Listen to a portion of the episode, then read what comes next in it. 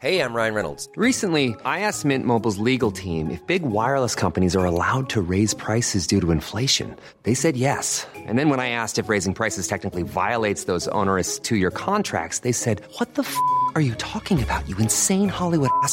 So to recap, we're cutting the price of Mint Unlimited from $30 a month to just $15 a month. Give it a try at mintmobile.com slash switch. $45 upfront for three months plus taxes and fees. Promo rate for new customers for limited time. Unlimited more than 40 gigabytes per month. Slows. Full terms at mintmobile.com.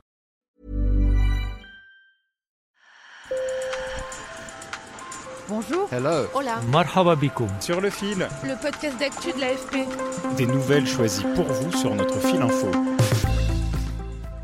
Sur le fil est en mode estival. Vous avez bien dormi? Est-ce que vous avez une bonne literie?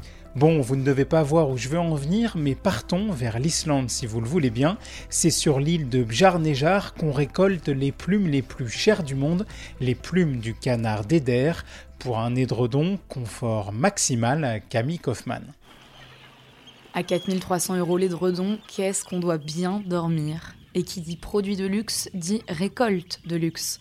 Tous les étés, et ce depuis la fin du 9e siècle, 400 fermiers islandais dénichent à la main quelques poignées de plumes grises de ce canard polaire. Même si l'espèce est protégée en Islande, restent de nombreux prédateurs. Mouettes, corbeaux, aigles, visons ou renards.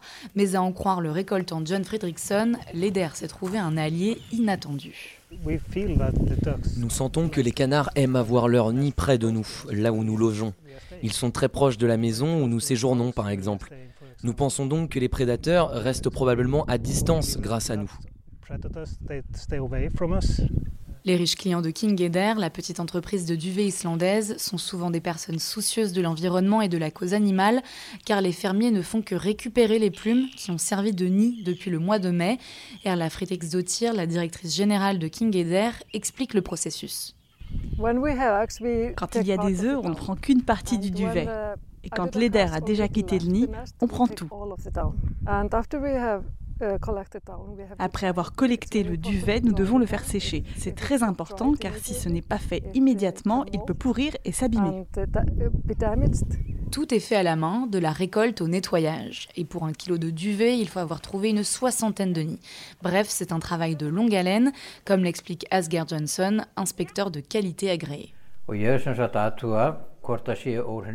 Je dois vérifier s'il y a de la saleté dans le duvet, s'il y a des plumes restantes, s'il y a une odeur et s'il y a de la cohésion.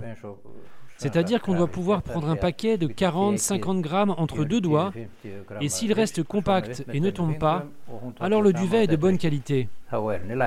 Apparemment, la couette de plume d'Eder est légère, moelleuse et extrêmement chaude. Bon, mais à défaut de pouvoir vous offrir la vie de château, je vous laisse de quoi briller en société avec cette anecdote.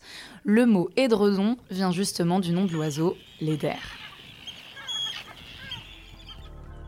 Sur le fil revient demain. Pour ne manquer aucun épisode, abonnez-vous et laissez-nous plein d'étoiles sur votre application de podcast préférée. Bonne journée